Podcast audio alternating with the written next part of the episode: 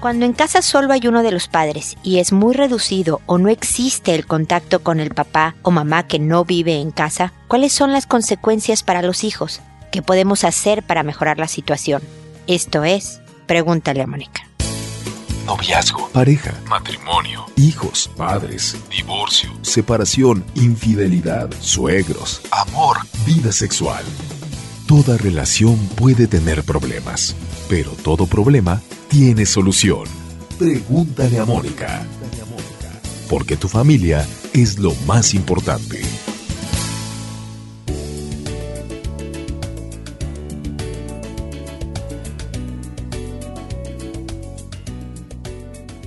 Bienvenidos amigos una vez más a Pregúntale a Mónica. Soy Mónica Bulnes de Lara. Como siempre, feliz de encontrarme con ustedes en este espacio que ya sea a través de este podcast, a través de Facebook, de Twitter, de YouTube, eh, de Instagram, hablamos de temas de familia, de temas de pareja, de temas de hijos, temas de persona también, cualquier tema, idea que nos ayuda a construirnos una vida feliz. Y recibo consultas de muchos papás o mamás que están criando solos o casi solos, ¿no? Y digo casi porque a veces la expareja, el papá o la mamá, pues sí ve con diferentes tipos de regularidad a los hijos. O a veces hay familia extensa apoyando a estos papás o mamás. Pero siempre está la preocupación de, bueno, si yo soy sola, si yo soy solo, ¿qué le pasa a los hijos? ¿Cómo le impacta a los hijos el hecho de que su papá o que su mamá no estén en casa? Y la verdad es que impacta, por supuesto que impacta, porque una de las cosas que ayudan en el desarrollo es tanto la autoridad materna como la paterna eh, educándonos como hijos, porque la forma de hacerlo es distinta, no solo porque uno es hombre y otro es mujer, sino también porque son dos personas distintas influyendo en mi, en mi educación, por lo tanto se vuelve más enriquecedora dependiendo de las circunstancias de por qué no está el papá o la mamá en casa, el impacto es distinto. Es decir, si esta niña o este niño nunca conoció a su papá, por ejemplo, puede sentir un abandono. Lo mismo pasa cuando después de haber convivido con él o ella un tiempo, la pareja se va de la casa y no vuelve. Obviamente esta pérdida, este sentimiento de abandono, lo va a acompañar hasta la vida adulta. Aunque tenga cariño, aunque tenga otros familiares, va a sentir que alguien muy significativo en la vida lo ha abandonado y por lo tanto papás y mamás que están en casa con estos hijos, es importante que poco a poco vayan hablando del tema de por qué se fue el papá, qué es lo que sí tiene este hijo, me explico, para, o la mamá, no el caso el que se fuera, que y quién ha funcionado como el papá o la mamá en otros sentidos, es decir, el apoyo técnico, que no es exactamente el mismo de que fuera el padre biológico, pero si el abuelo, por ejemplo, funcionó como papá, va a ayudar mucho siempre les hablo, ¿no? Me han escuchado en otros episodios decir, a ver, cuando no hay papá, por ejemplo, en casa, y no hay una figura, o sea, no vives con tus propios papás, mamá soltera, de tal forma que el abuelo no funciona como figura paterna o ya no hay abuelo, entonces es importante nombrar un padrino, y lo estoy poniendo entre comillas, un primo, un, un tío, una figura que comparte tus valores, que tú admiras, que es un buen modelo de conducta, y decirle a este adulto, oye, fíjate que mi hijo no tiene papá, entonces me interesa que ustedes entablen una relación que te vengas a la casa, yo te invito, ¿no? Las palomitas viendo películas en la casa, que de repente jueguen eh, fútbol, si fuera hombre o la niña le gustara el deporte, o básquet, generalmente a las niñas les gusta mucho el básquet, o váyanse a comer un helado, eh, etcétera, etcétera. Es decir, contacto gradual de tal manera que tenga esta influencia del sexo opuesto en un modelo que te gusta. Lo mismo pasa si fuera la mamá, una mujer que tú admires, que tú respetes, que, y que funcione como madrina en uno de los casos, ¿no? Porque sí va a haber consecuencias. Si están separados, pero hay convivencia, papá o mamá, por favor, den todas las facilidades para que esta convivencia sea lo más cercana posible, lo más regular posible, no solo lo que diga la ley de un fin de semana tú y uno yo, sino mucho más entre semana, en días que no haya orden, que sepan los hijos que pueden ir y venir de un momento eh, dado para que puedan los niños disfrutar de lo que necesitan para su desarrollo. Así que hay muchos caminos para las familias monoparentales de tal manera que apoyemos a los hijos. Créanme, cuando un papá falta o una mamá falta, uno de los padres falta, va a haber un impacto negarlo, evadirlo, enojarse, no lo soluciona. Es mejor ver la mejor manera de darle esto que necesita y apoyarlo conforme vaya creciendo sabiendo que solo está la influencia de uno de los padres, pero que hay otras maneras de permitirle el crecimiento personal. ¿ok? Para cualquier otra consulta saben que pueden escribirme a la página www.preguntaleamónica.com y que ahí iré contestando sus consultas. ¿Cómo lo haré ahora mismo? Eh, ustedes saben que les cambio el nombre o ustedes me proponen un nombre distinto, pero el caso siempre es real. Esto lo hago para conservar el anonimato de quien me escribe, para proteger la identidad. Lo hago por audio para que quien no me escribió pero lo esté escuchando pueda encontrar en una situación similar una idea que le sirve. Por eso no contesto por correo. Por eso no contesto directamente por Facebook a las personas que me hacen alguna consulta más complicadona. Es porque mi intención es poder llegar a, mucha más gente que no me está escribiendo. Por eso protejo su, su identidad, pero lo hago en audio eh, con esa intención. Lo hago por orden de llegada y les quiero pedir en esta ocasión, aprovecho rapidito, a darles una disculpa porque sé que me han escrito desde hace tiempo y estoy tratando de apurar mis grabaciones para ponerme al día, pero especialmente a la gente de Facebook. Algo pasó en un archivo que yo tenía de quienes me escribían en Facebook y hasta ahora lo vuelvo a encontrar y por eso se había perdido en estos limbos cibernéticos, ¿no? Pero yo espero poder ponerme al día también con ustedes y les recomiendo a todos que más que escribirme sus consultas por Facebook, lo hagan a través de la página porque así ya está muy bien programado el asunto para que yo responda de forma gradual, ¿ok? Y sin más rollo, me voy con Manuel que me dice buenas tardes. Le escribo porque tengo una preocupación con mi hija menor. Ella tiene cinco años y me acaban de decir en la escuela que le encontraron en posición de tener relaciones íntimas con otro niño de su clase. En mi hogar se toman las debidas precauciones en cuanto a todo lo que tiene que ver con sexualidad en la televisión, y mi esposa y yo evitamos este tipo de conductas cuando ella está. Anteriormente me habían dicho que se pasaba levantándose la camisa y no obedece en la escuela. No sé qué hacer. Necesito orientación, por favor, y muchas gracias por su tiempo. A ver, Manuel, mira, mucho de lo que los niños hacen sexualmente es como una experimentación, un aprendizaje al tratar de entender el mundo de los adultos. Muchas veces son consecuencia de que alguien les enseñó estas conductas. Aunque nos alteran, este tipo de situaciones, que te hablen de la escuela y te digan, oye, tu hija estaba así, pues claro que te altera y es difícil conservar la calma. Ahora yo sé que te estoy respondiendo días, semanas tal vez después de que esto sucedió. El número de correos que recibo y la frecuencia con la que grabo, estoy tratando de impulsar el una o dos veces por semana, impide que yo responda más rápido. Pero entonces el paso del tiempo ayuda a tranquilizarte. Entonces mi primer consejo para cualquier papá que recibe este tipo de llamados de la escuela es, es esperarse a hablar con la pequeña. No lo hagas el mismo día porque a lo mejor estás muy alterado. Y después sálganse a caminar. Siempre sugiero, sobre todo con los adolescentes, pero esta aunque sea una chiquirrina, salte a caminar donde no se distraiga, no a un parque donde haya juegos, ¿no? A lo mejor a un parque donde no haya juegos y nada más caminen. No te vayas ahí sí a un mall porque la chiquita se va a distraer con jugueterías y demás. A un lugar donde no haya distracciones, tal vez la, la vuelta a la manzana, y preguntarle, oye, me hablaron de la escuela y me dijeron esto,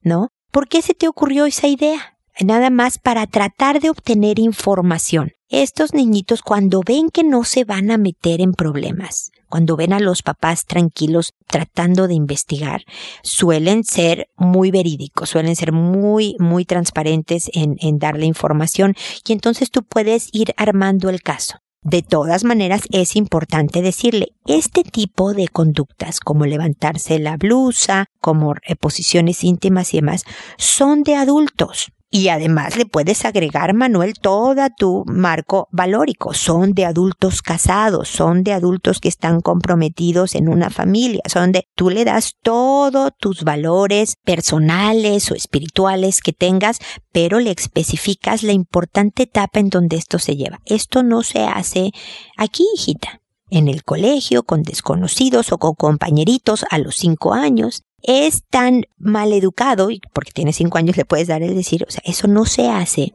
Como a lo mejor estar, no sé, hablando con una persona y picándote las narices enfrente de ella. ¿Me explico, hijita? Eso sería una mala educación, un lugar inapropiado para hacerlo. Y en el caso de cosas como este tipo, que son relaciones íntimas con otra persona, tampoco es la edad. Y entonces le hablas y le das los lineamientos, pero la obtención de información, Manuel, aquí es prioritaria para saber si le enseñaron un video a esta niñita y entonces nada más quiere replicar las posiciones o lo que vio en ese video, quién se lo enseñó, si este niñito es alguien que está teniendo problemas de sexualización en su conducta porque él a lo mejor fue causa de abuso, si él fue el promotor de esta conducta, o tu hija en algún momento fue motivo, fue eh, víctima de un abuso de alguien, de un adulto, de alguien así trata de hacerlo con la actitud más tranquila posible enfrente de ella, por el bien de ella, para que verdaderamente absorba la información, para que tenga la confianza de contarte en ese momento y cualquier otro momento temas que para ella sean importantes o para ti tocar con ella, ¿ok? Manuel, espero de todas maneras que todo haya resultado bien y que cualquier otra duda no, no, no, eh, dudes, no, no te detengas y me vuelvas a escribir, ¿ok? Después está Alicia que dijo, hola, tengo 52 años, casada desde hace 32, tengo cinco hijos, estudié para educadora, al tener hijos dejé de trabajar, pero en el lapso de los tres primeros estudié orientación familiar con el fin de ser la mejor mamá y mis hijos fueran los mejores y muy felices. Mi matrimonio ha sido muy bueno, somos católicos practicantes, vivimos los valores que predicamos, pero Resulta que el segundo de mis hijos, un chico de 27 años, me dijo que era gay que tiene una gran tristeza porque lucha contra eso desde hace 10 años y ya no puede más. Eso no lo dijo hace dos años, no quiere ir a terapia y a nuestra respuesta fue de total amor, pero sin dejar de subrayar que este no es el camino. Hace un año se fue a vivir ya de manera independiente. Sé que no tiene ni ha tenido pareja, a pesar de que ya se independizó, le lavo la ropa porque no tiene lavadora. Sé que está mal. Y me encontré una pipa de marihuana. Y atando cabos creo que fuma desde hace tiempo y al igual que con su homosexualidad, no quise ver las alertas. Estoy muy deprimida, lloro mucho, me siento impotente para ayudarlo. Me siento mala madre, en fin, no sé si Dios me está escuchando. Agradecería que me diera un consejo. He buscado si tiene algún audio relacionado, pero no lo encuentro. Gracias y que Dios bendiga su trabajo. Gracias a ti, Alicia, por, por la confianza en, en, escribirme. Sí, he hablado de homosexualidad. Puedes en, en la barrita de buscar, en la página www.preguntaleamónica.com, pon homosexualidad o homosexual, por ejemplo. Y ahí van a salir todos los episodios en donde he tocado el tema como título principal, aunque en otros episodios, por eso recomiendo siempre ir oyendo poco a poco todos los que he grabado, que son muchos y toma tiempo, por eso digo poco a poco, porque ha habido otras preguntas tanto de personas homosexuales buscando cómo decirle a sus papás, qué hacer con sus vidas, etcétera, etcétera, como obviamente tu caso eh, de papás que eh, saben que su hijo es gay y no saben cómo manejarlo. Y sé que me, me dices, y, yo creo que como educadora y con tus cursos de, de orientación familiar, estás preparada para haber sido esta mamá y ama de casa bien entregada. Y como bien me dices, quieres que tus hijos sean muy felices. Y parte de lo que hace, gran parte, yo le daría mucho peso, lo que hace a una persona feliz es saberse aceptada. Yo creo que tu hijo se sabe amado, Alicia, pero sabe que no es aceptado. Y esto de la homosexualidad no es algo que se decide conscientemente, Alicia. Según todo lo que he estudiado con respecto al tema, esto es algo que se es, no es algo que se elige. Y entonces, si tú eres homosexual, y quieres ser aceptado por tus papás, va más allá de dar amor. Me explico Alicia, pero sé, porque créeme, yo soy católica, también practicante, entiendo lo que, lo que estás pasando, pero tu hijo incluso este, es muy alto el índice de drogadicción entre homosexuales precisamente por toda esta crisis personal. Tu hijo, este hombre ya adulto, tiene toda una vida de, de sufrimiento, ¿no? Al enterar, al darse cuenta, ¿no? De que por ahí va la cosa y luego luchar contra ella él mismo no se termina de aceptar. Imagínate qué difícil situación. Entonces, lo primero es hablar con él, devolverle no sé qué hiciste con la pipa, ¿no? Pero hablar con él y decir, hijo, encontré esto en tu ropa sucia. Me dio mucha ternura, bien linda, mi querida Alicia, que digas que no está bien lavarle la ropa, pero lo apoyas. Eso así una madre, no, no está bien que le laves la ropa, pero, pero entiendo que lo hagas porque es tu hijo y lo estás apoyando y me parece, ¿sabes qué? Voy a romper todas mis reglas y que me oiga ni modo. Me parece bien que por el momento le sigas lavando la ropa, ¿ok? Eso es lo de menos. Pero con la misma, invítalo igual que con la niña de cinco años, ¿no? Váyanse a caminar, una caminata larga, cómense un helado, váyanse a un lugar bonito además. ¿no? No sé dónde vivas, no sé ni de qué país seas, pero váyanse a un lugar que sepas que es agradable, con mucha naturaleza y tranquilidad sin interrupciones, ¿no? Váyanse ojalá sin celulares, eh, para que verdaderamente se concentren en la conversación. Y dile, mira, me encontré esto tuyo, hijo. Y quiero que me digas, hijo, qué necesitas de mí. Tú sabes que esto es, es inesperado y nuevo para mí. Y quiero, mi, mi objetivo era que tú fueras feliz y que fueras la mejor persona para Dios. Yo no puedo entender a veces los caminos de Dios, hijo, pero estoy tratando de aprender. Y sé que eh, apoyándote y acercándonos y aprender juntos esto que se nos presenta, vamos a encontrar el camino. Y deja que Él hable, Alicia. Deja que Él te diga. A lo mejor sí necesitan los dos ir a algunas sesiones con un terapeuta, pero no para que se le quite lo homosexual, Alicia, porque eso no se quita. No es una enfermedad contagiosa, no es una enfermedad adquirida, no es una enfermedad. Es una condición que no se sabe todavía, se ha descubierto la biología al respecto, pero es un proceso que ocurrió en una edad tan, tan temprana estoy hablando entre los dos y los cinco años, que es imposible revertir. Entonces, espero que lo que te estoy diciendo te ayude, te tranquilice. Eh, tu hijo, si los tiene, va a estar bien, pero si los tiene de a de veras.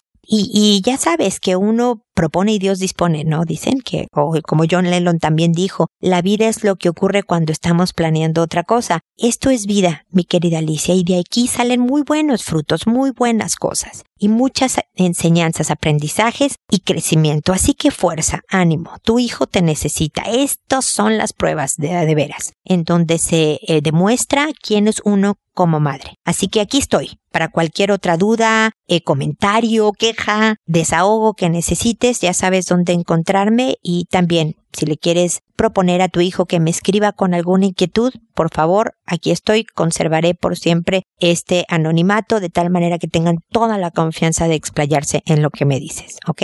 Espero que sigamos en contacto. Patricia después me dice, hola Mónica, espero estés bien y espero puedas ayudarme con este problema. Tengo una niña de 12 años, soy madre soltera y siento que a veces se me sale de control ya que ella no me platica las cosas que le ocurren y siento que no hay confianza. Trato de darle todo cuanto me pide, pero hay cosas que me entero por otras personas. Por favor, necesito un consejo. ¿Qué debo de hacer? Por ahora le dije que vaya con su tía, que me ha defraudado, pero no sé si estoy haciendo bien. Ojalá puedas ayudarme. A ver, mi querida Patricia, no sé a qué te refieres con que vaya con su tía. ¿A vivir? ¿O nada más la tarde que te molestó? Porque no me queda claro. Además, no me cuentas qué es lo que hizo como para defraudarte de esta manera ser adolescente de 12 años, ser niña adolescente de 12 años no es fácil para la niña ni agradable para la niña y no es fácil a veces para los papás tampoco, porque se ponen latosos y se ponen privadas, es decir, no nos cuentan o nos cuentan todo lo que quieren que sepamos. A veces los más platicadores nunca nos cuentan todo, nunca tú no le contaste todo a tus papás, porque no deberíamos como adolescentes contar todo. Ojalá contemos el 99.9%, porque pues bueno, son nuestros papás y esperan lo mejor de nosotros, pero es parte de la adolescencia guardarse cositas para uno mismo. Pero además hay personalidades más privadas. Yo tengo tres hijos, mi querida Patricia, y uno me cuenta mucho, otro me cuenta menos y otro siento que casi no me cuenta, ¿no?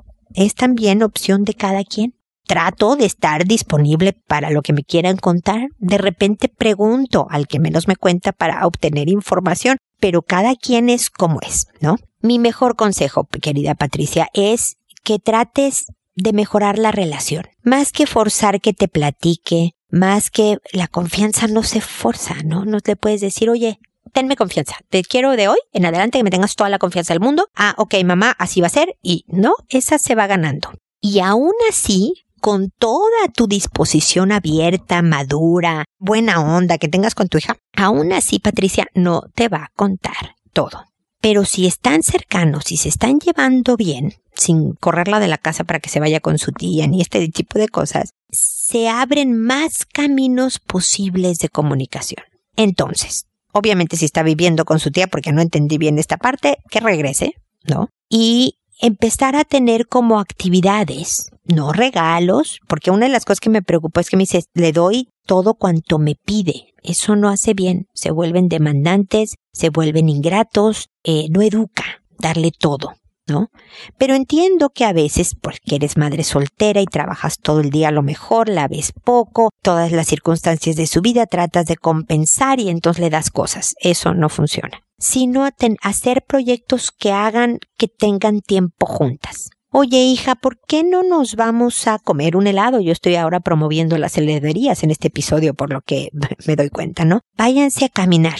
Oye, necesito escoger la pintura para la pared de este cuarto, entonces acompáñame porque me encantan tus elecciones de color. Y cuando estés ahí, dale tres colores y que ella escoja uno, no es que ella no escoja así sin tu asesoría porque puedes escoger uno que nada más a ti te choque, ¿no? Entonces tú le dices, a ver, de este verde, de este azul y de este gris, ¿cuál te gusta? ¿no? O necesito comprarle un regalo a, a, mi amiga y entonces necesito que tú me ayudes a escoger porque qué buen gusto tienes para la ropa. No sé, cosas que haga que salgan, que convivan, que realicen juntas. A lo mejor que te ayude a pintar ese cuarto o a lo mejor que te ayude a, no sé, algo que también sea entretenido para ella y de que acerque la relación. No vamos a salir para que yo te dé sermones porque entonces ya no va a querer salir contigo. O que cuando tú hayas salido con ella, ella te salga con algo típico de 12 años y te diga, y tú le digas después de que salí, te compré el helado y la pasamos, ¿por qué no puedes cooperar? Y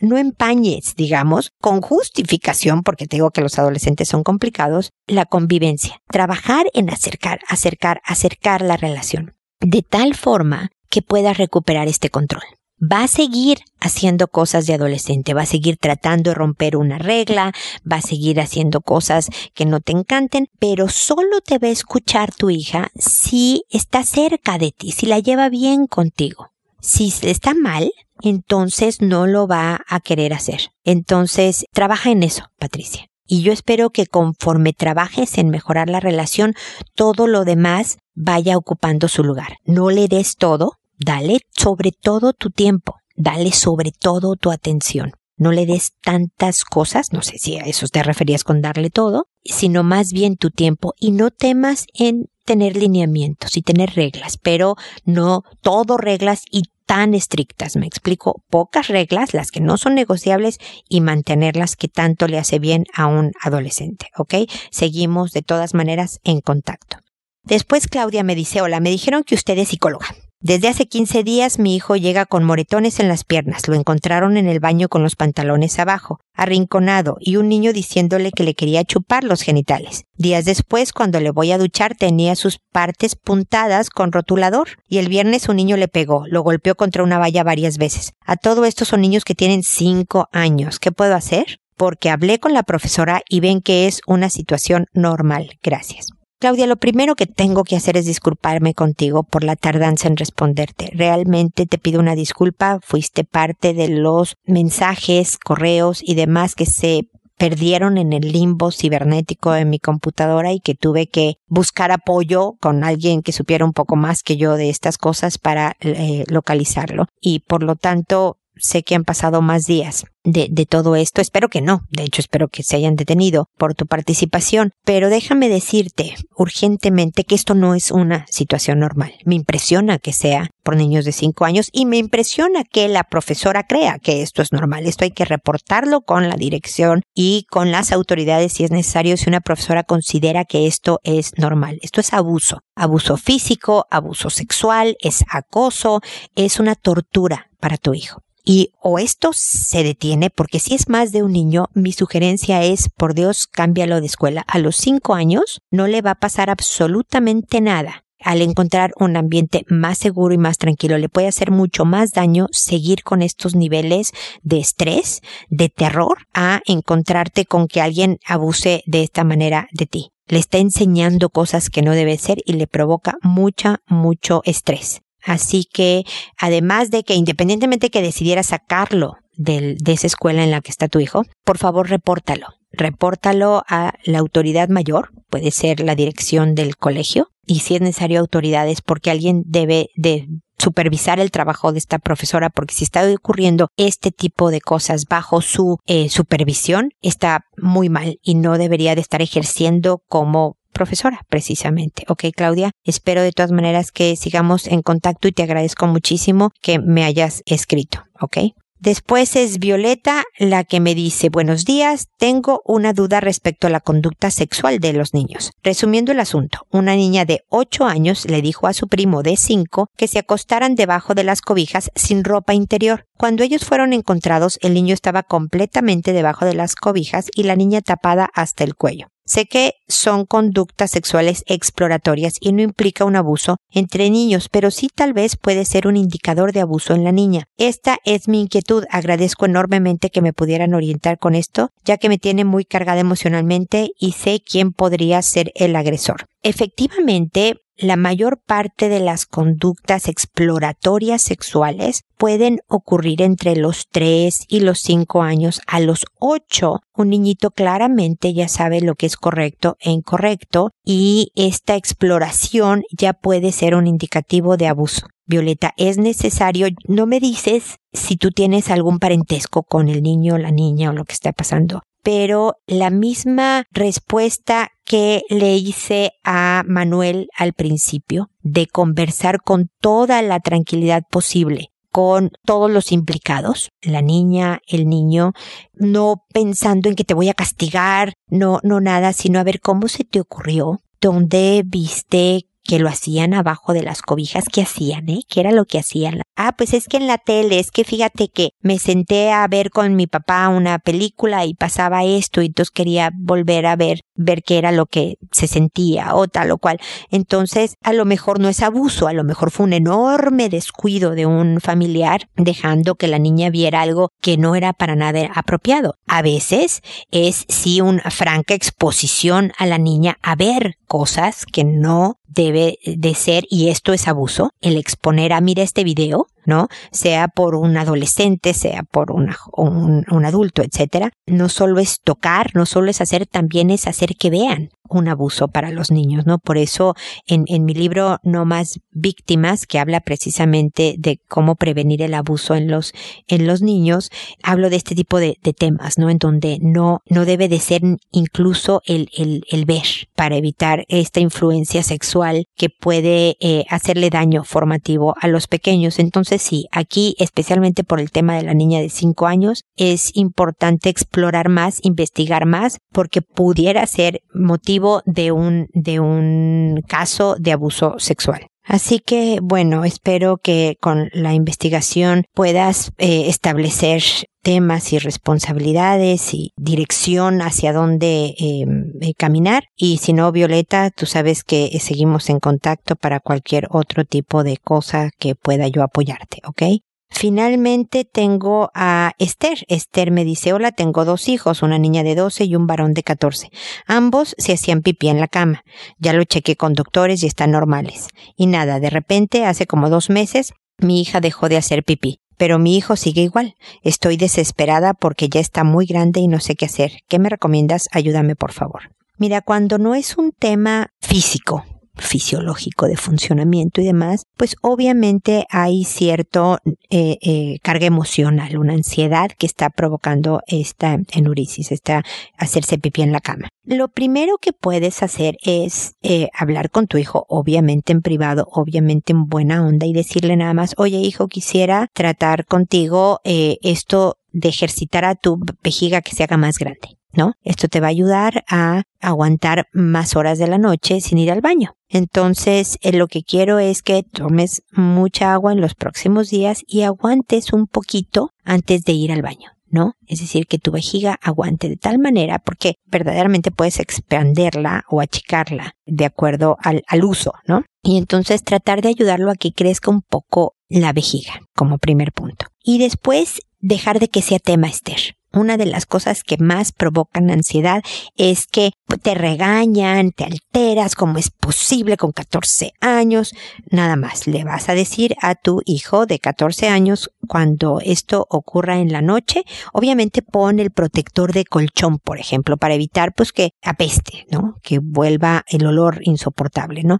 Y demás. Cuando esto te sucede en la noche, hijo, tú eres el responsable de quitar sábanas, quitar el protector y más, llevarlo y lavarlo, ¿no? Si tienes una lavadora de ropa, bueno, enseñarle a hacer el ciclo y demás, si no, enseñarle cómo se enjuaga, lava y demás a mano, una, un, eh, las sábanas y demás, colgarla, es decir, a que él se haga cargo. No hay problema, hijo, no hay ningún problema, nada más. Esto es las consecuencias lógicas de esto se va a quitar con el tiempo darle esa tranquilidad al joven. Si no hay ningún otro motivo por el cual sospechar eh, índices de ansiedad suficiente, puede haber también un factor hereditario, Esther. Alguien de la familia a lo mejor ya estuvo, tuvo este, perdón, este problema y se les quitó. No es común estar a los 14 años. Puedes buscar el apoyo terapéutico, el mismo doctor, el, el nefrólogo, o el urólogo para los varones pueden recomendarte estrategias porque a ellos le deben de llegar con frecuencia estos casos, pero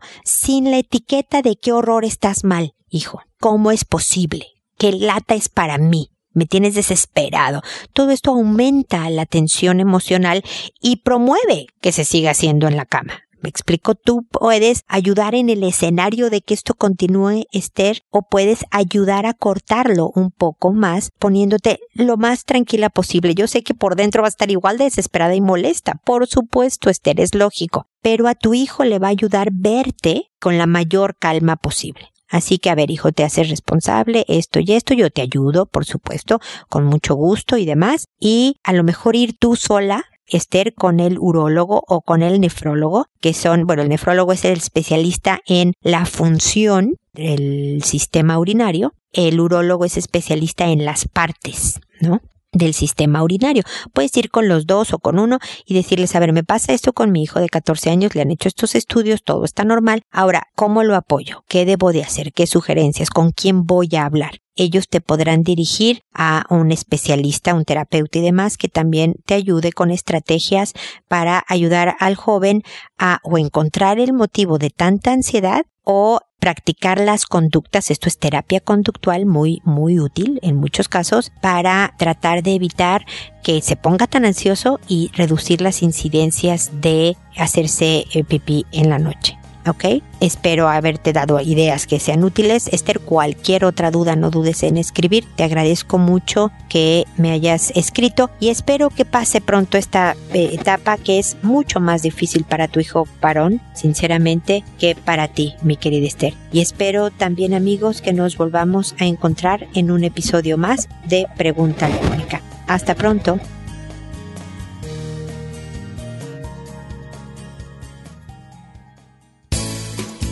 ¿Problemas en tus relaciones? No te preocupes, manda tu caso, juntos encontraremos la solución.